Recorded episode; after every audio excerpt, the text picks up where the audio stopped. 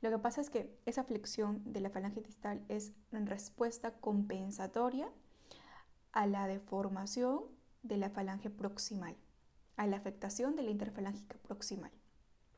¿Ok?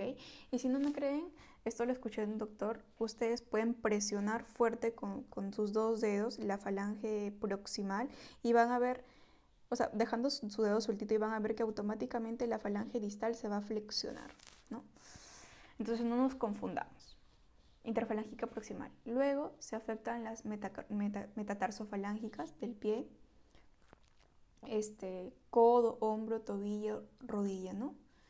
En ese orden. Pero siempre primero, predominantemente las articulaciones pequeñas. Primero metacarpofalángicas, luego interfalángicas proximales. Bien, Ahora, dijimos no afectan interfalángicas distales y tampoco afecta la columna dorso-lumbosacra. Puede afectar la cervical, pero no la dorso-lumbosacra. Bien, dado estas generalidades, entremos ahora a los criterios diagnósticos. Los criterios diagnósticos son cuatro grupos. El compromiso articular, la serología, la duración de la sinovitis y la reactividad de la fase aguda. El reactivo de la fase aguda. ¿Cuál de estos cuatro es más importante? El compromiso articular. De arranque, cuando ustedes hablen, eh, escuchen sobre la artritis reumatoidea, articulaciones, ¿ok? Entonces es el criterio diagnóstico más importante, el compromiso articular. Y como dije, mientras más sean las articulaciones pequeñas, mayor puntaje.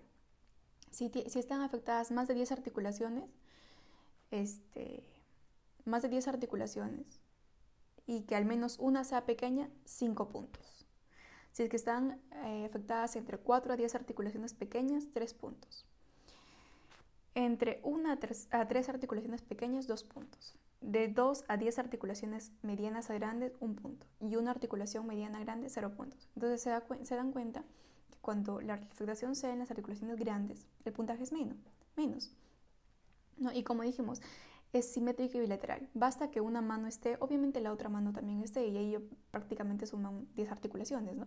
Entonces, el máximo puntaje del compromiso articular son 5 puntos. Luego está el criterio serológico, y aquí lo que mencionamos, el factor reumatoideo y el anti-CPP. Si es que están negativos, 0. Si al menos uno está positivo, pero su título es bajo, ¿qué significa bajo? Que este, está aumentado, pero no más no, no triplique su valor normal. ¿Ok? Dos puntos. Y si está aumentado a título alto, quiere decir que triplique su valor normal, tres puntos. Tercer criterio, la duración de la sinovitis. Como mencionamos, el punto de corte de la enfermedad reumatoidea son seis semanas. Si es que la clínica va menor a seis semanas, cero punto. Y si va más de seis semanas, quiere decir que es crónica. Y como saben, la artritis reumatoidea es una enfermedad crónica, un punto. Y los reactantes de fase aguda, BCG o PCR. Si es que salen negativos, 0 punto. Y si al menos, sale, al menos uno sale aumentado, un punto. Entonces, de acuerdo a lo que encuentra mi paciente, si encuentro 6 puntos, hacen diagnóstico de artritis reumatoidea. Entonces, característicamente la artritis reumatoidea también tiene signos extraarticulares. Dentro del más importante y el más frecuente, en primer lugar, es los nódulos reumatoideos. Los nódulos reumatoideos, que son básicamente son tejidos subcutáneos este, a nivel del olecreno, ¿no? Entonces, eh, usualmente están presentes cuando eh, el factor reumatoideo está presente. Obviamente aquí en la artritis reumatoidea.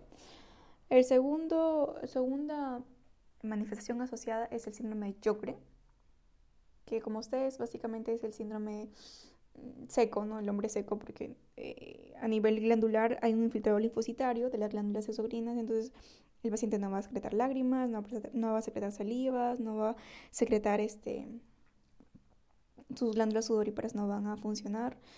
Entonces, aquí está asociado o están presentes los anticuerpos anti-RO y el antila. Anti-RO para síndrome de Jogren tipo A y antila para síndrome de Jogren tipo B. Dense cuenta que se cruzan, ¿no? RO A, la B. Este, y bueno, otra característica extraarticular son oculares, ¿no? Más, más eh, característicamente la artritis reumatoidea es episcleritis y escleritis. También puede haber queratoconjuntivitis seca. Puede haber a nivel de, de, la, de las bursas, bursitis, el famoso quiste de Baker, que se presenta o se forma o aparece en la fosa poplitea.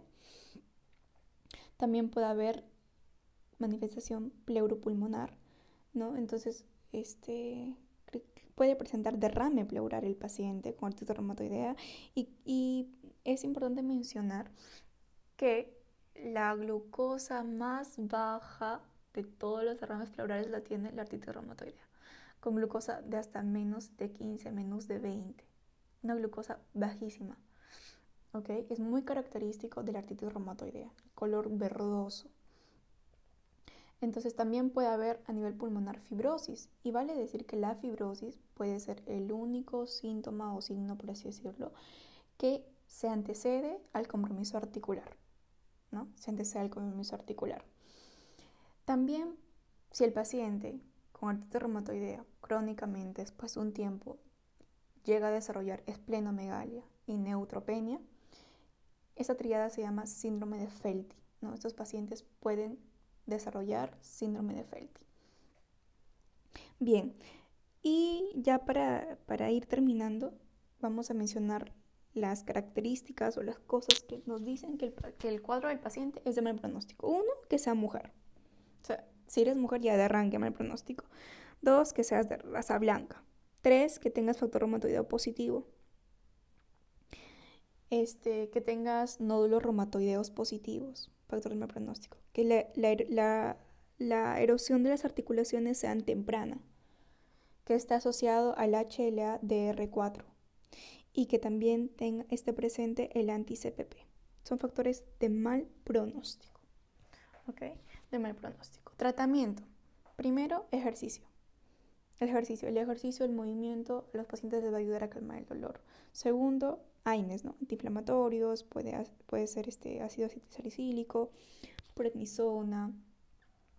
Este, y luego entramos ya con los fármacos, ¿no? Los podemos dividir en dos grupos, los no selectivos y los selectivos. Los no selectivos que están pues metotrexate, hidroxicloroquina, sulfasadiacina, leflunomida, ¿no? Y si con este tratamiento, más de seis meses, el paciente no mejora, significa que ha habido una falla del tratamiento. Entonces, ¿qué tengo que hacer? Pasar al siguiente nivel, donde tengo que darle fármacos selectivos. Y aquí sí voy a dar fármacos directamente a las interleuquinas que median todo el, todo el ciclo fisiopatológico. Eternecep, que es un anti-NF, anti-TNF. Influximab, anti-TNF. Tocilizumab, anti-interleuquina 6. Rituximab, anti-CD20.